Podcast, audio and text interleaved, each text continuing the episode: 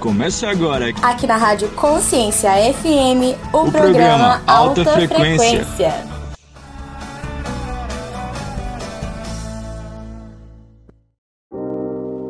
Olá, boa tarde, ouvintes. Estamos começando mais um programa Alta Frequência. E que tal começar essa semana em alta frequência? Eu aproveito para mandar alguns abraços Abraço para o Movimento Legacy, Movimento Legendário VIX. Um abraço para a minha família, em especial a tia Vera, que fez aniversário ontem. Um abraço também para as minhas primas Michele, Mirelle e Rafa, é, ouvidos assíduos aqui da rádio. E está no ar, programa Alta Frequência. Boa tarde, ouvintes. Estamos aqui em mais uma segunda iniciando uma semana. E para a gente começar numa alta frequência, vamos fazer um boot? Vamos respirar bem fundo. Quem puder fechar os olhos, respirar lá no fundo três vezes.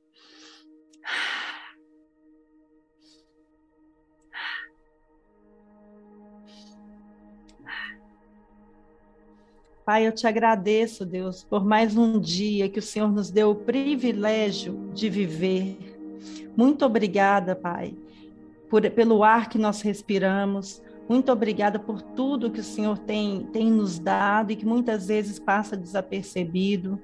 Muito obrigada porque o Senhor tem cuidado de nós.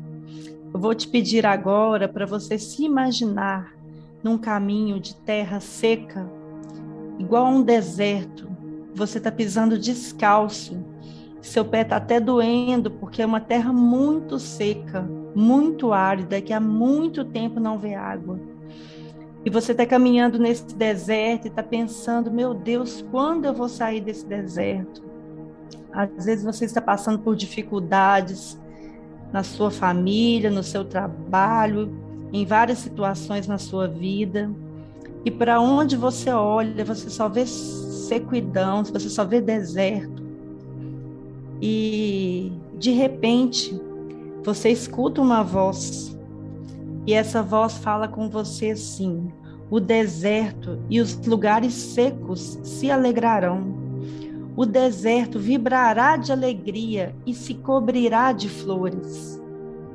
E você está achando que o deserto que vai se cobrir de flores é o chão que você está pisando. Mas essa voz, quem está falando é Deus. E esse deserto que ele está se referindo é o seu coração. E de repente você fala: Deus, eu quero que o Senhor Jesus traga essa alegria e essas flores para o meu coração. E você começa a ver esse deserto florescer, encher-se de flores. E agora você vai repetir comigo: o deserto e todos os lugares secos da minha vida se alegrarão. Agora você vai dizer o seu nome. Você vai falar o seu nome e vai falar: Eu vibrarei de alegria e me cobrirei de beleza e prosperidade. Sim, repete o seu nome. Você será muita alegria, uma festa linda com músicas alegres toda dor e vazio do seu coração se transformarão em beleza e crescimento. Agora começa a ver a dor, a tristeza, a angústia, toda essa terra desse deserto indo embora do seu coração. E seu coração florescendo como um jardim mais lindo que você nunca viu na sua vida. Isso mesmo, você é um jardim e você está sendo regado pela fonte cujas águas nunca faltam e nunca mais o seu coração vai ser um deserto novamente. Todas as vezes que você começar a se sentir seco, você fala: Deus, venha derramar da tua fonte de águas sobre a minha vida. Eu nunca mais vou ser um deserto. E você vai florescer, mesmo em meio a dificuldades, mesmo em meio a angústias e a dores que você possa estar passando. Vão vir flores de alegria, de bênçãos e de prosperidade sobre a sua vida. Dá um sorriso agora e recebe essas bênçãos que Deus está derramando sobre a sua vida. Sim, você é merecedor, você é merecedora. É para você que Deus está derramando. Recebe, esfrega as suas mãos e fala com a sua boca: já é, eu recebo. Uau! Que a gente possa se inundar no rio de águas vivas que vem do Senhor. E hoje, hoje, ouvintes, nós vamos falar de um, de um tema muito legal. É, quantas vezes na sua caminhada você esquece algo ou deixa algo pelo caminho?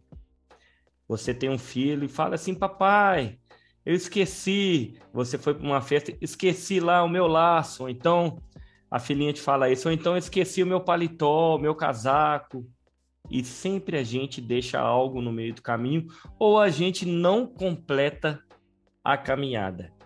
E vamos falar de três coisas que impede os casais de se encontrar no meio do caminho.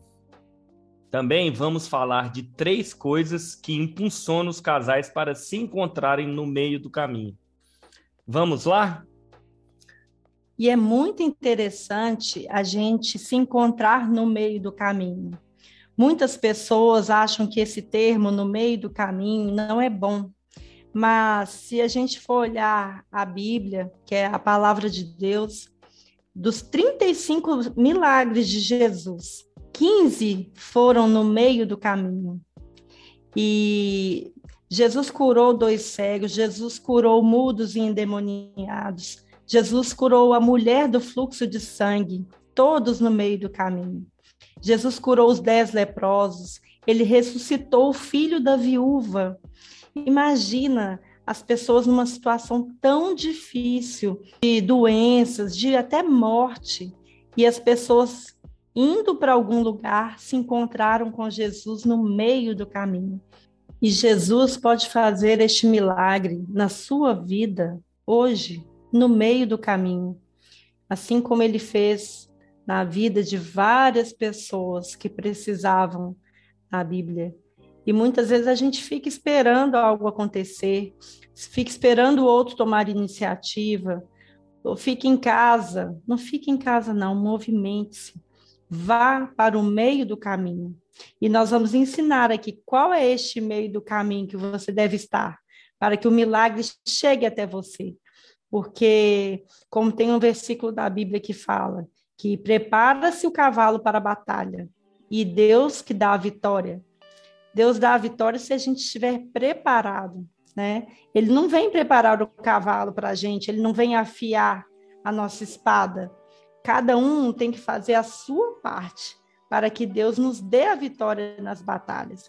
E tem tantas pessoas que estão deitadas em um sono profundo falando assim: Deus, me ajuda, me dê vitória. Eu estou passando por uma dificuldade, por um deserto. E Deus está olhando e falando assim: Filho, eu já te dei, mas você não tomou posse, mas você não se movimentou, você não deu um passo para conquistar essa vitória. Então, acho que isso é um alerta para todos nós. Muitas vezes a gente está pedindo uma coisa que Deus já nos deu, a gente só não acessou. E por que, que a gente não acessa? Nós somos filhos amados. Deus já reservou muitas e muitas bênçãos para a nossa vida. E a, a nossa casa tem que ser um lugar de paz, um lugar de harmonia, tem que ser um pedaço do céu na terra. A sua casa tem sido um pedaço do céu na terra? O seu casamento? Você está desfrutando de um casamento gostoso, com diálogo, com amizade, com reciprocidade. Você está desfrutando? Ou você está esperando o outro tomar uma atitude, o outro começar a agir? Até me lembro uma história aqui em relação no meio do caminho, aquela que começou uma chuva intensa, né? E o, e, e o homem ele foi lá para cima da casa, no telhado, e já começou a nudar, já começou a tomar forma ali. E aí ele começa a falar assim, ó, oh Deus, me ajuda, me socorre. Isso no caminho, né? Me socorre dessa enchente. Aí Deus manda um barco lá e o dono do barco fala: "Ei, amigo, estou aqui. Vamos embora, vou te ajudar". Ele: "Não, Deus vai me socorrer". Aí passa um, mais um momento, vem um helicóptero e o helicóptero chega, quero te resgatar, vamos lá. E o, e o homem responde novamente, Deus vai me socorrer. Aí, final da história, é, inunda a vida dele, o homem morre, chega lá no céu, ele chega para Deus e fala assim: Deus, eu te pedi socorro, o senhor não me deu socorro, você não mandou socorro. Falou: Olha, eu te mandei duas situações no caminho para você ser socorrido, mas você ignorou essas situações, você ignorou esse socorro. Então, quantas vezes a gente ignora as coisas no caminho e no meio do caminho? Vamos fazer uma pausa agora para tomar uma água, um cafezinho e já já a gente volta. Ei! É, você mesmo. Nem pense em sair daí. Já já voltamos.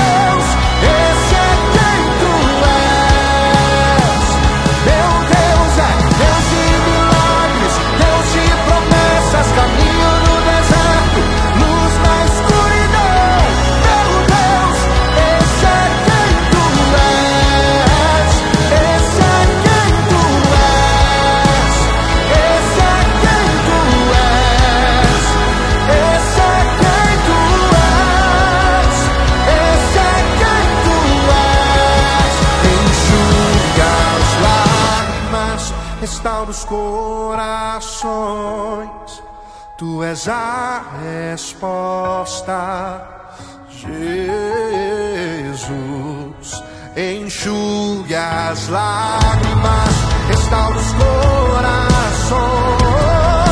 Tu és a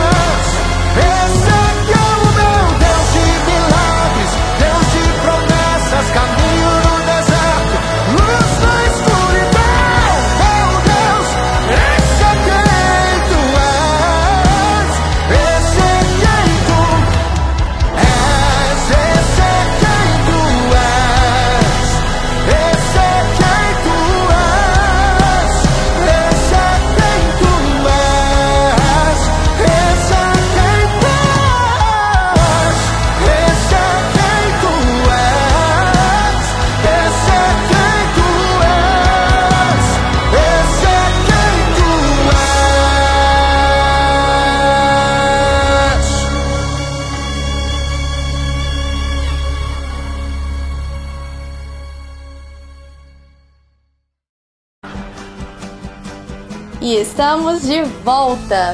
Não, Não falamos, falamos, que seria, seria rápido. rápido. Estamos de volta. Lembrando vocês, ouvintes, o nosso Instagram, o Fábio Calil e a Manu Calil. Obrigado pelas mensagens que vocês têm deixado e vamos abrir novamente uma caixinha de perguntas sobre o programa do dia de hoje.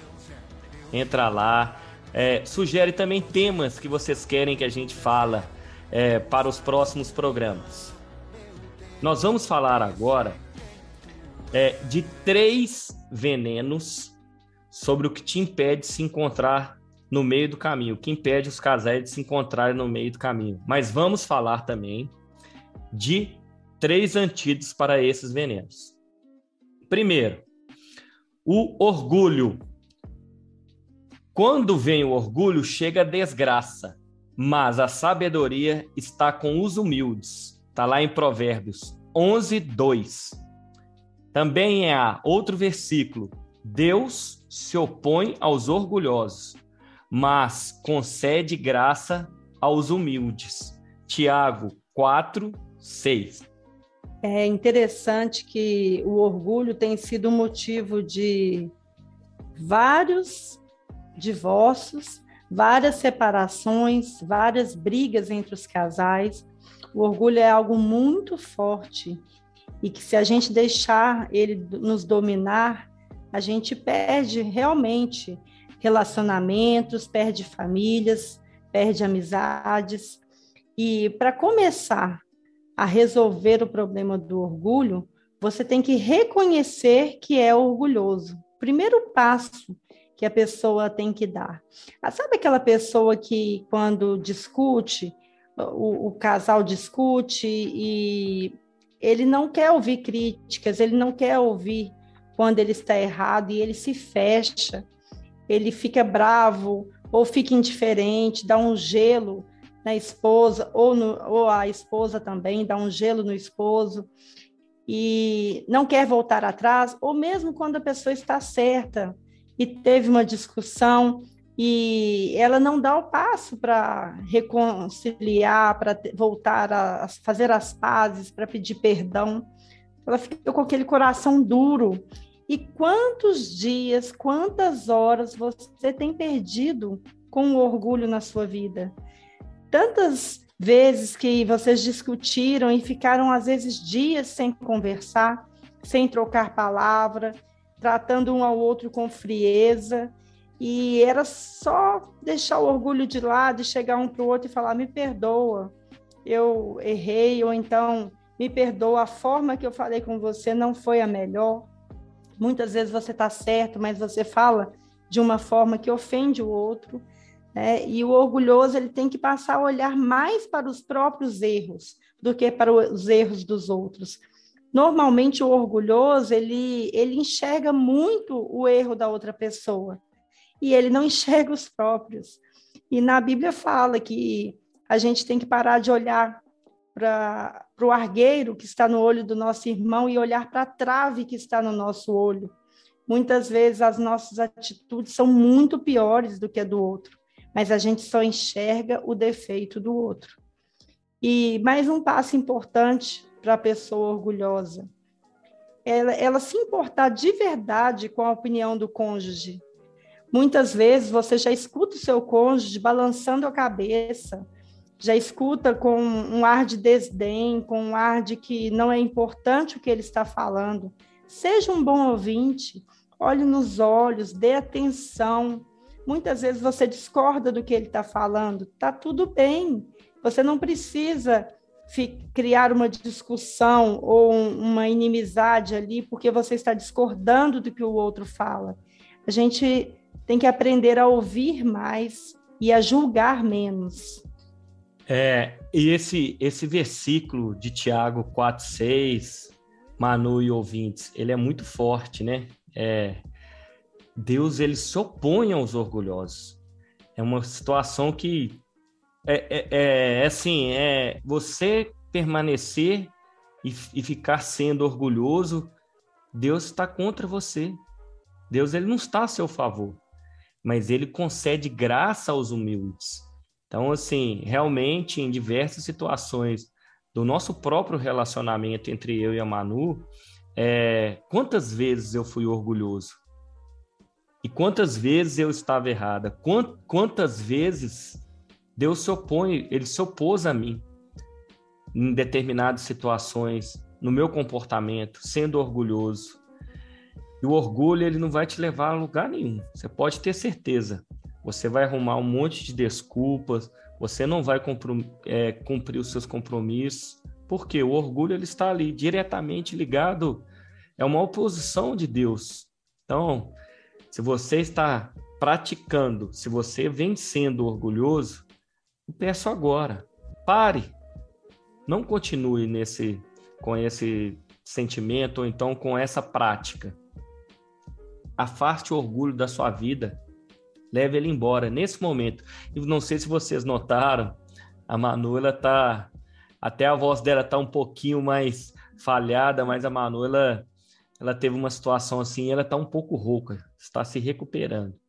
Mas graças a Deus que Deus tem dado para ela essa voz maravilhosa. Pode falar o que, que aconteceu?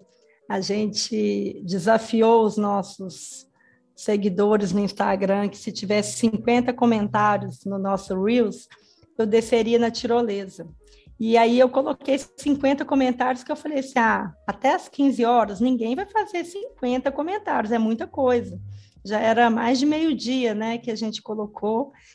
E realmente as pessoas queriam ver mesmo eu descendo na tirolesa e teve 52 comentários às 15 horas e eu comecei a passar mal, a suar frio, mas eu tinha que cumprir a minha palavra e realmente foi maravilhosa a experiência.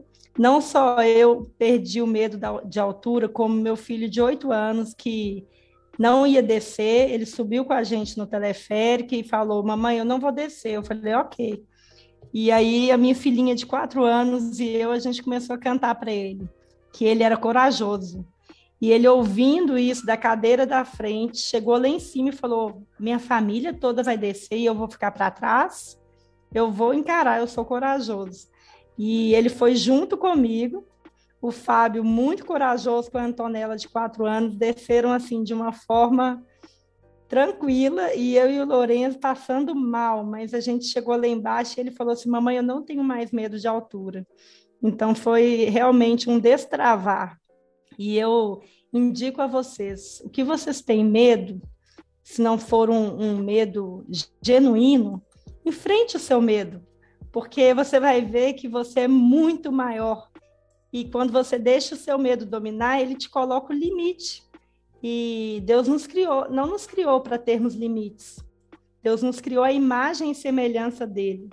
Então foi uma experiência mesmo maravilhosa e eu fiquei sem voz agora que minha voz está voltando. E qual que é o antídoto referente ao orgulho? A humildade. Salva os que são humildes, mas humilha-os de, de olhos altivos. Salmos 18, 27.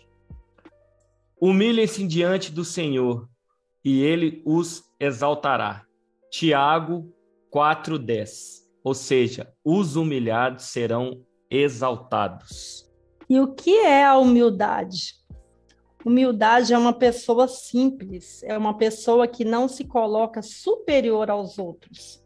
Você é uma pessoa criada à imagem e semelhança de Deus, você tem muito valor, mas você não precisa se sentir superior a ninguém. E a gente tem o maior exemplo de humildade na figura de Jesus que Jesus foi o que veio para nos servir. Em Marcos 10, 45 fala que nem mesmo o filho do homem veio para ser servido, mas para servir e dar a sua vida em resgate de muitos.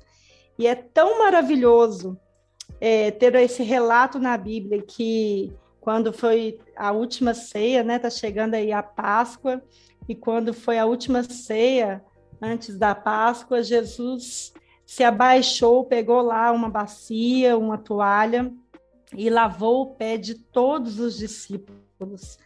E esta função era a função dada para o servo mais inferior da casa. Era lavar o pé dos visitantes, de quem dos viajantes.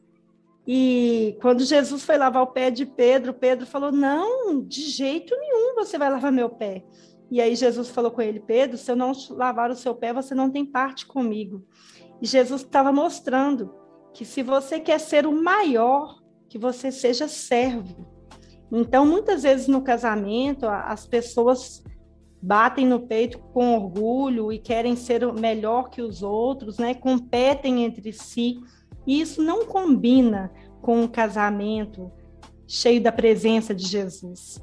Né? um casamento onde pode ocorrer um milagre.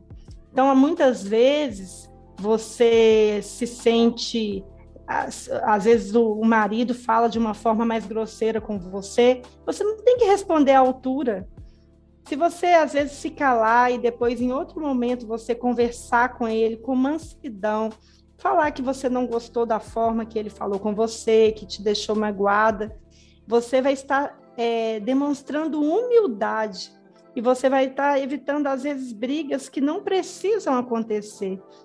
Então o casal para se encontrar no meio do caminho com humildade, precisam fazer isso um com o outro. Se um dia um está mais nervoso, mais exaltado, falou de uma forma que não foi legal, julgou alguma coisa na cara, e ao invés de você já deixar seu sangue ferver e já dar aquela resposta, respira fundo, toma um pouco de água. Tem uma técnica que eu quero ensinar para as mulheres que é perfeita toda vez que o marido vir para falar alguma coisa para discutir com você, você toma água. Só que você não engole, você fica com aquela água na boca ali por cinco minutos. Só depois você pode engolir. E você vai perceber que você não vai ter mais discussão na sua casa. Porque naquele momento ali que você ia responder, ia gerar discussão, você se calou. E aí, num outro momento, você pode voltar a conversa de uma forma que vai resolver o problema e não criar mais problemas. Olha, antes da gente fazer uma pausa para o próximo bloco, você vai pegar um papel e uma caneta. Já falamos do, do, do primeiro veneno e já te damos o primeiro antídoto. Então, a gente ainda tem para falar mais dois venenos e mais dois antídotos. Pegue aí e já já a gente volta. Ei! É, você mesmo. Nem pense em sair daí. Já já voltamos.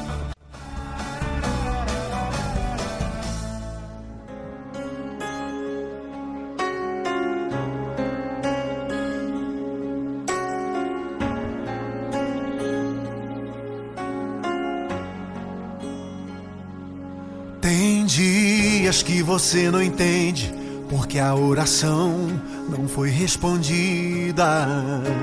Tem dias que você questiona o porquê que Deus se silencia. Tem dias que seu choro é mais que mil palavras. Tem dias que sua alma dói e as suas lágrimas não param. Tem dias que não é alento quando você recebe um abraço. Tem dias que são preto e branco, você vê a vida como céu nublado. Tem dias que o sorriso não é natural, ele sai forçado. Tem dias que você quer desistir e jogar tudo pro alto você nem percebeu que todos os dias Deus estava lá, mesmo você não entendendo nada da sua vida, Ele vai cuidar. Sinta Deus cuidando de ti, sinta Deus cuidando de ti. Tem dias que quer pular do barco, mas as mãos de Deus te livram do naufrágio. Sinta Deus cuidando de ti. Sinta Deus cuidando de ti. Tem dias que se sente tão cansado, mas pode ficar despreocupado. Deus cuidar de ti. Você nem percebeu que que todos os dias Deus estava lá, mesmo você não entendendo nada da sua vida, Ele vai cuidar. Sinta Deus cuidando de ti, sinta Deus cuidando de ti. Tem dias que quer pular do barco, mas as mãos de Deus te livra do naufrágio. Sinta Deus cuidando de ti, sinta Deus cuidando de ti. Tem dias que sente tão cansado, mas pode ficar despreocupado. Deus cuida de ti. Passando pela prova, Ele vai cuidar. Andando no deserto, Ele vai cuidar. E se faltar dinheiro, Ele vai cuidar. Quando estiver chorando, Ele vai cuidar. Deus está do seu lado, Ele vai cuidar sua família ele vai cuidar. Momentos ele vai cuidar da sua vida. Sinta Deus cuidando de ti. Sinta Deus cuidando de ti. Tem dias que quer pular do barco, mas as mãos de Deus te livra do naufrágio. Sinta Deus cuidando de ti. Sinta Deus cuidando de ti. Tem dias que sente tão cansado, mas pode ficar despreocupado. Deus cuida de ti.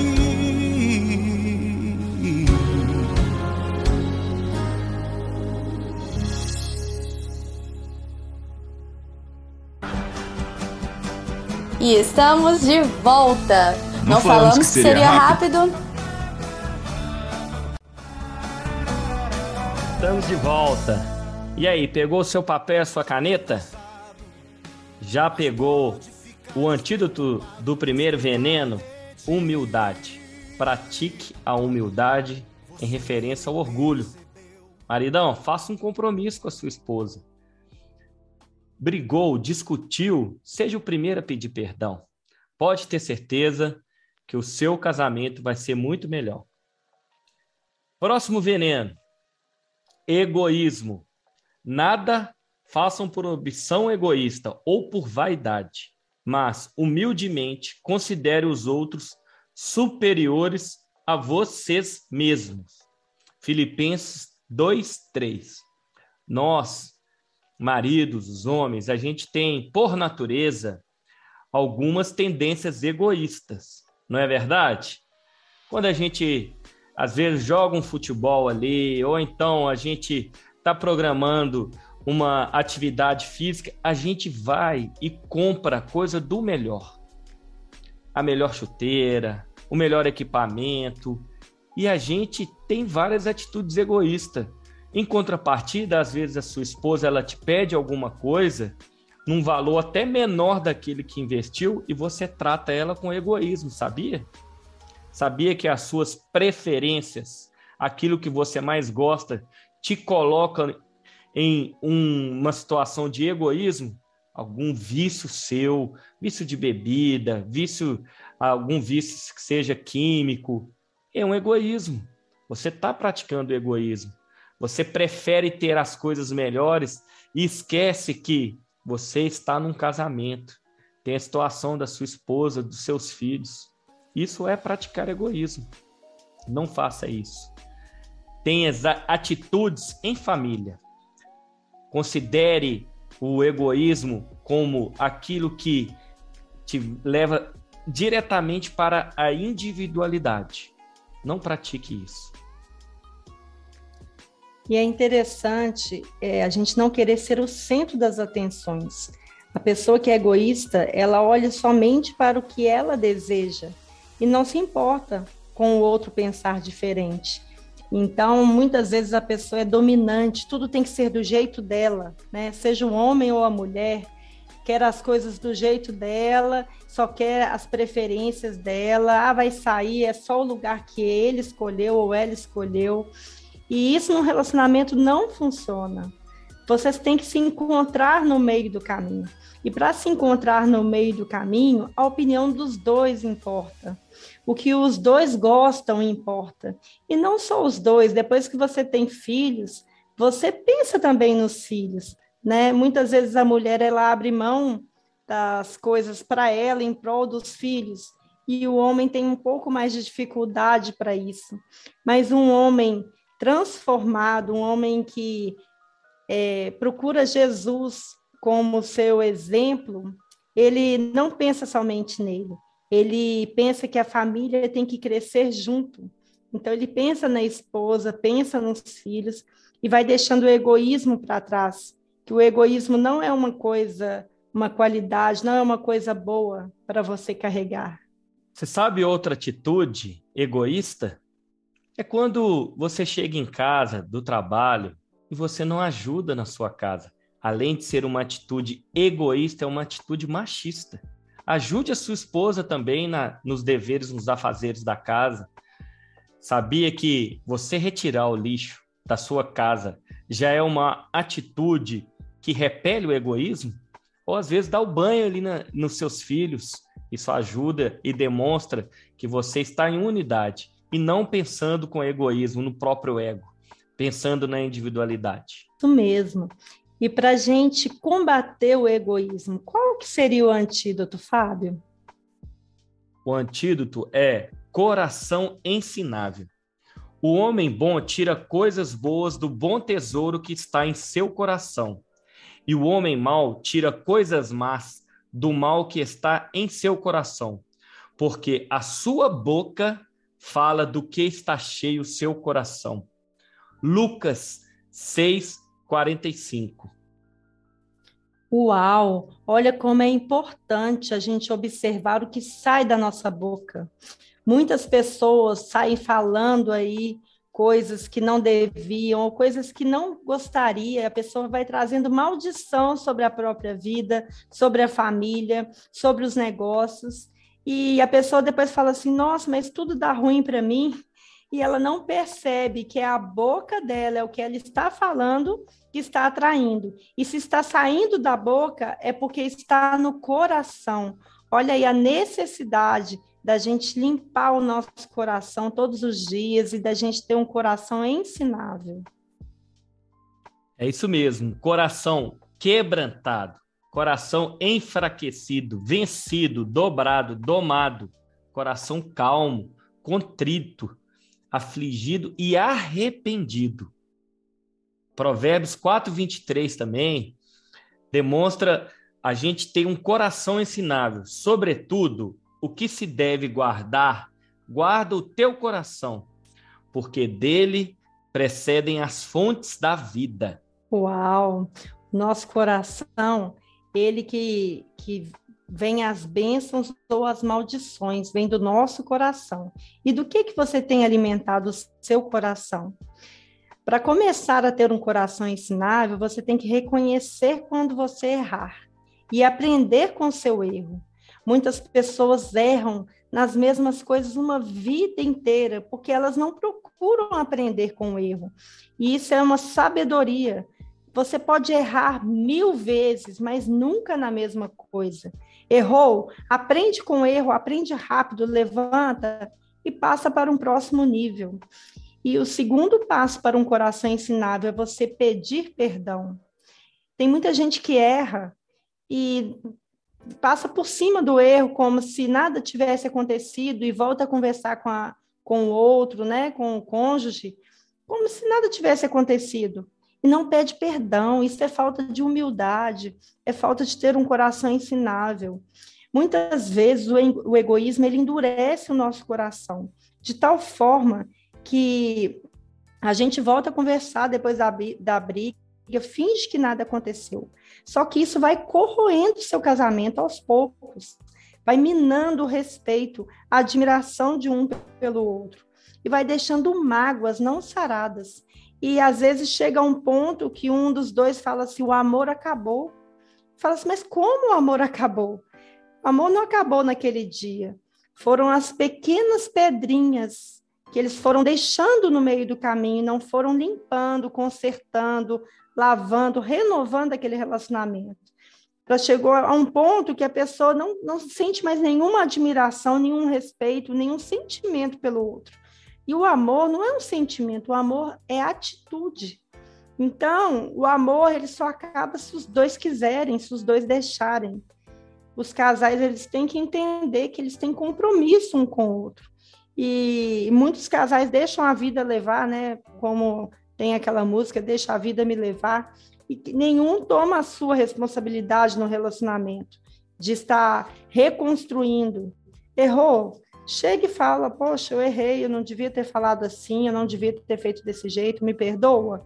É tão lindo um coração quebrantado reconhecer que errou e pedir perdão e falar, vamos recomeçar, vamos fazer diferente dessa vez.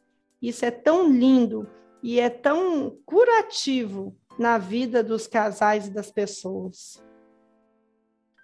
Isso mesmo, Manu. E a gente vê muito no relacionamento que um não está se sacrificando em prol do outro. Isso realmente, quando não tem essa situação, é o egoísmo imperando mais uma vez. E quais são os sacrifícios que você tem feito em prol do seu casamento, em prol do seu relacionamento? Pare de atitudes egoístas. Sabia que na Bíblia fala os sacrifícios que agradam a Deus? Vou falar para vocês um versículo poderoso. Os sacrifícios que agradam a Deus são um espírito quebrantado, um coração quebrantado e contrito. Ó Deus, não desprezará. Nosso Deus, ele não desprezará jamais. Está em Salmos 17, 51, 17. Desculpem. Jamais Deus vai, vai é, deixar de olhar quando você tem um coração quebrantado, um coração ensinável, um coração contrito. E a gente busca tantos ensinamentos na nossa vida profissional, na nossa vida é, empresarial, e acaba que a gente deixa de lado esses ensinamentos.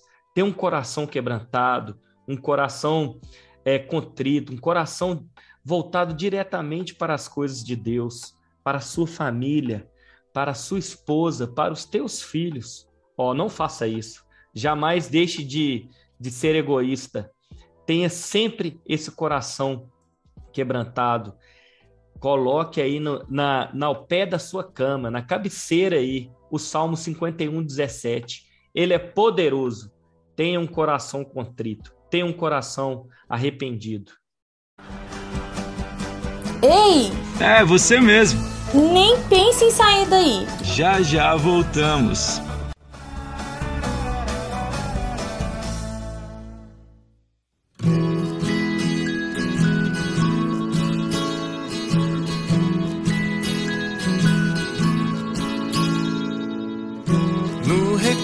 Das montanhas dá pra perceber. Na espuma, quando a onda bate, posso ver. Na aquarela de mil cores entre os animais. Nos sabores e odores que o vento traz. No ruído delicado, chuva molhando o chão.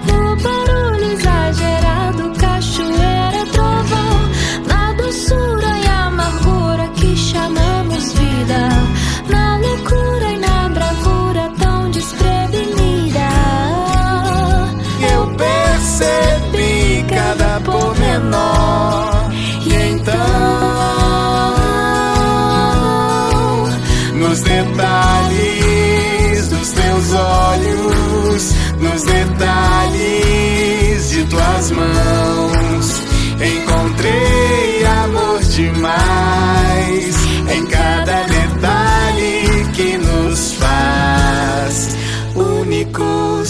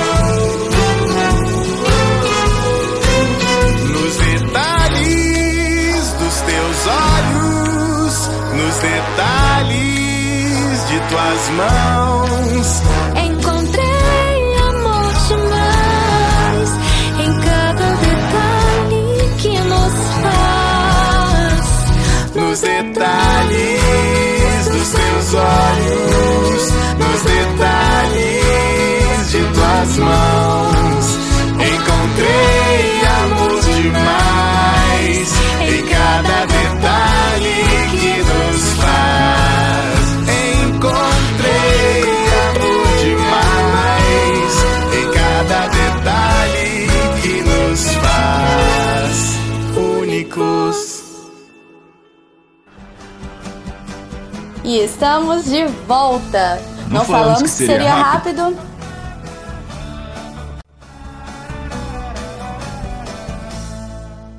Estamos de volta para o nosso último bloco do programa de hoje. Ah, como passa rápido. Olha, só relembrando, a gente falou já sobre dois venenos, o orgulho e o egoísmo, e falando de dois antídotos, a humildade e o coração ensinado. Mais uma vez, repetindo aqui o nosso Instagram, o Fábio Calil e a Manu Calil vamos colocar uma caixinha de perguntas sobre esse sobre o programa de hoje. Não deixe de mandar também as sugestões para do que você quer falar sobre casamento para os próximos programas. Vamos lá para o último veneno e para a última antídoto sobre o veneno. Vamos falar sobre a zona de conforto. Você já viu que é, em demasiadas vezes no seu casamento, você está numa zona de conforto? E olha só, Provérbios 21, vi- dos versículos 25 ao 26, fala o seguinte: O preguiçoso morre de tanto desejar e de nunca pôr as mãos no trabalho. O dia inteiro ele deseja mais e mais, enquanto o justo reparte sem cessar. Provérbios 21, 25. Às vezes você acha que está bom, ah, não, vou ficar aqui quietinho, deixa que o outro faça, não vou fazer a minha parte. Se o seu casamento está ruim, assuma a sua parcela de culpa e caminhe os seus 50% para reconstruir um relacionamento saudável. Aí você pensa, ah, mas por que, que eu que tenho que tomar a iniciativa? Por que, que o outro não toma? Porque é você que está ouvindo esse programa. É você que pode começar a mudança. Sabia que se você começar a agir diferente no seu relacionamento, você influencia o outro a agir diferente também? Se você quiser sair da zona de conforto e alcançar resultados que você nunca imaginou, você pode. Primeiro passo é você não se conformar com essa maneira de viver medíocre. Ah, tudo para você tá bom, o casamento tá mais ou menos, então tá tudo bem. O emprego você não gosta, mas tá tudo bem. A sua família não tá muito legal, o relacionamento tá tudo bem. Não está tudo bem.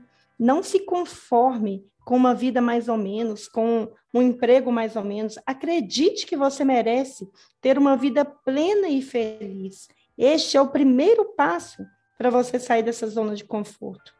E o segundo passo é literalmente você movimentar. Não adianta você reclamar do seu cônjuge, reclamar que ah, ele não faz, ele não me ajuda, ele não toma iniciativa de nada. Mas será que você está fazendo? Será que você está tomando? Às vezes você até está fazendo, mas de uma maneira errada. Ao invés de você estar incentivando o seu cônjuge a movimentar, olha só, em muito tempo do nosso casamento, eu tentava fazer o Fábio mudar algumas atitudes. Só que eu tentava criticando, reclamando, chamando para a DR, ou seja, para discutir a relação, dando gelo, ficando indiferente e usando essa tática, achando que eu ia conseguir alguma coisa. Realmente eu consegui. Sabe o quê? Só afastar ele mais de mim, só desconectar ele mais de mim. Por quê? Ninguém vai ser influenciado de uma forma positiva se você está só criticando, reclamando, de mau humor e falando que a pessoa não faz, o que a pessoa deve fazer, o que ela tem que fazer.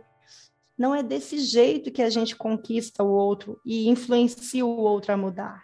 É de uma forma completamente ao contrário. E muitas vezes a gente está com o coração tão duro que a gente pensa, ah, mas ele não merece. Ele não merece que eu fale de forma amável, ele não merece que eu faça alguma gentileza. E daí, se ele merece ou não, é outra história. Faça por você, mude por você primeiro. E depois você vai ver que o outro também vai mudar e seu relacionamento vai ficar muito melhor. É, e zona de conforto é muito é, fácil de detectar. Lembra-se quando você namorava sua esposa, antes de você casar, você fazia várias coisas que hoje, depois de casado, você não faz, você não age. Aquilo que a Manu estava falando, movimentos. Ah, mas é, você acordava mais cedo, você ia dormir até mais tarde, você fazia determinadas situações que você, na verdade, você fazia o impossível para agradar a sua esposa. Você fazia o impossível para agradar o seu marido. Mas, e naquela época, ele era o seu namorado. Naquela época, era a sua namorada. E depois que você se casa, você entra para uma zona de conforto e para de se movimentar. Você, mulher, você para de se embelezar para o seu marido. E na época que você é namorada, você caprichava na roupa, você caprichava na maquiagem, você, marido, você para de fazer coisas para demonstrar o seu, seu amor. E na época que você namorava, você fazia, você tinha essa, essa, esse movimento. Você fazia isso. E depois, quando se casa, você não pratica mais. Vocês não praticam mais esse exercício tão importante para o relacionamento. São atitudes. E a atitude é o que eu vou começar a falar agora. É o antídoto para sair da zona de conforto. Se você observar o vento, não plantará, e quem fica olhando para as nuvens não colherá. Está lá em Eclesiastes 11, 4. Também lá em Filipenses. Olha, ponham em prática tudo o que vocês aprenderam, receberam, ouviram e viram em mim, e o Deus de paz estará com vocês. Filipenses 4, 8 e 9. Tenham atitude. Acabam com esse veneno, que é a zona de conforto. Praticam atitudes, novas atitudes, novos movimentos, novas situações que no seu casamento pode ter certeza, ele ficará muito melhor. Isso mesmo, a atitude. Olha que importante que é uma atitude. E a gente tem que se sacrificar para a gente se encontrar no meio do caminho, um tem que se sacrificar pelo outro. Então, é, é como se fosse um resumo de tudo que a gente está falando aqui. Se você não abre mão do que você quer pelo outro, se você não se sacrifica pelo outro, você não se encontra com o outro no meio do caminho. E tem tantos casais perdidos, tantos casamentos, cônjuges que não se encontram mais, porque nenhum está disposto a andar a sua uma milha um em favor do outro. Como eu já tinha falado do versículo em Provérbios 21, 31.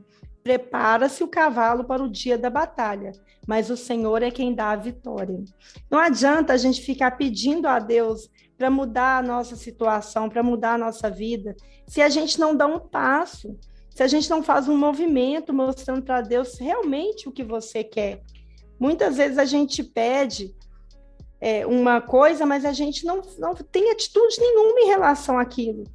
E, e Deus não se agrada. Né? Na palavra de Deus fala das formigas, para a gente observar as formigas, que o, o quanto que elas trabalham e conseguem as coisas, elas não têm preguiça, e muitas pessoas por preguiça, por comodismo, por né, desânimo, ou por uma situação difícil, às vezes casamento chegou num momento tão difícil que a pessoa não sabe como agir. Tudo que ela faz parece que está piorando.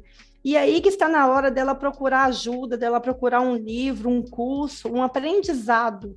Se do jeito que você está fazendo não está dando resultado, então procura fazer de um jeito diferente. A coisa mais insana que existe é você não querer aquele resultado, mas você continuar fazendo as coisas da mesma forma.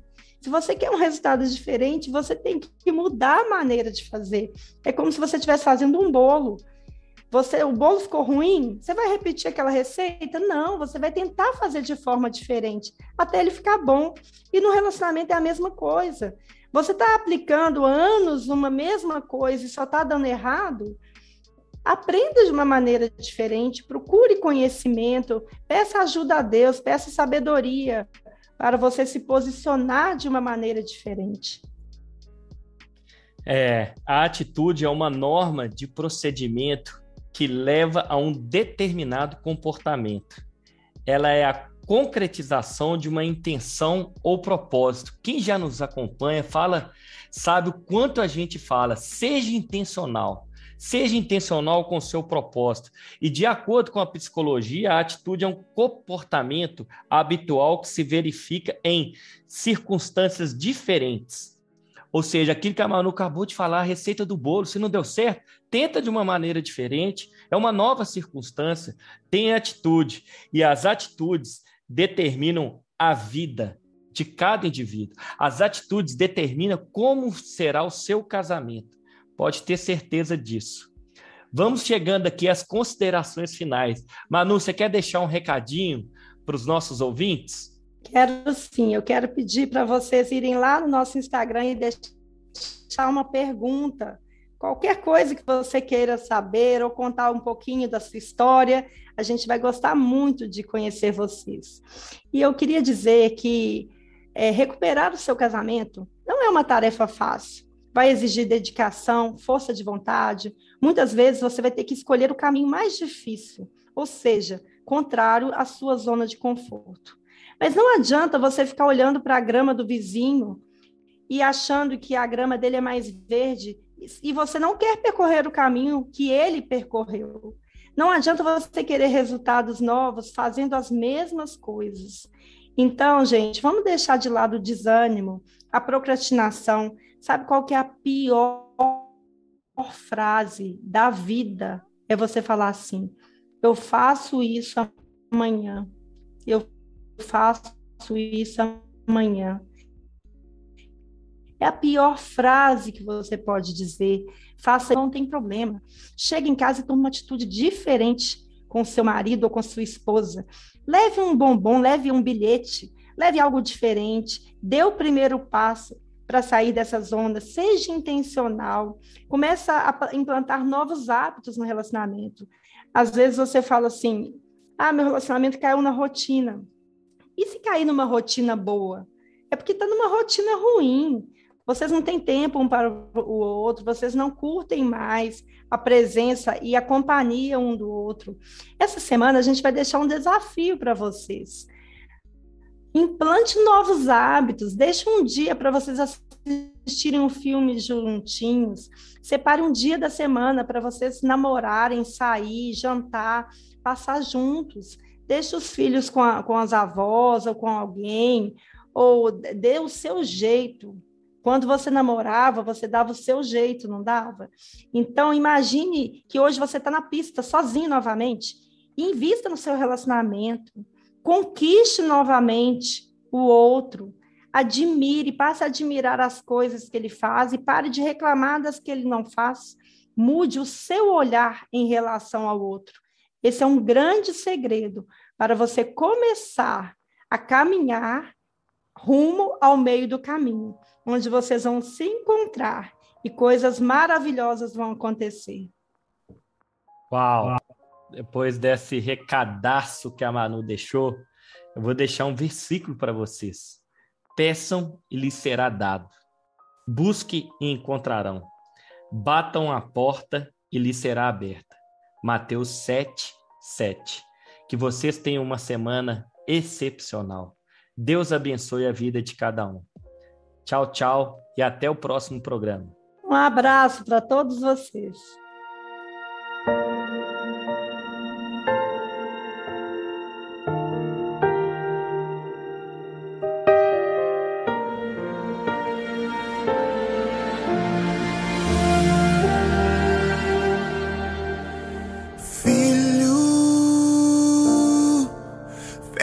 Olhos, imagine eu aqui do céu cantando pra você.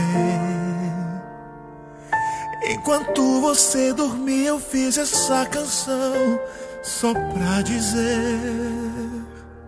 Se você pensa que eu não me importo, você está errado.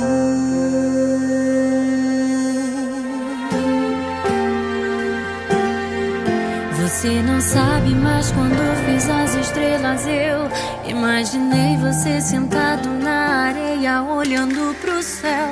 Eu pus meus braços nela pra você me enxergar. Você não sabe, mas eu fiz os passarinhos pra cantar em sua janela bem cedinho uma canção que fala que eu cuido de tudo e sou teu Deus, nasce o sol, te vejo acordar. E quando a lua vem, te vejo adormecer.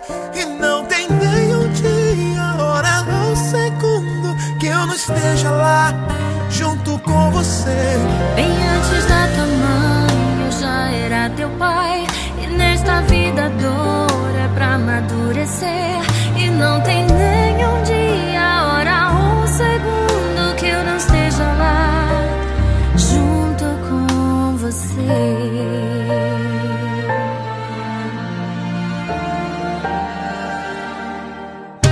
você. Não sabe, mas quando eu fiz as estrelas eu imaginei você sentado na areia olhando pro céu. Eu pus meus braços nela pra você me enxergar. Você não sabe, mas eu fiz os passarinhos pra cantar em sua janela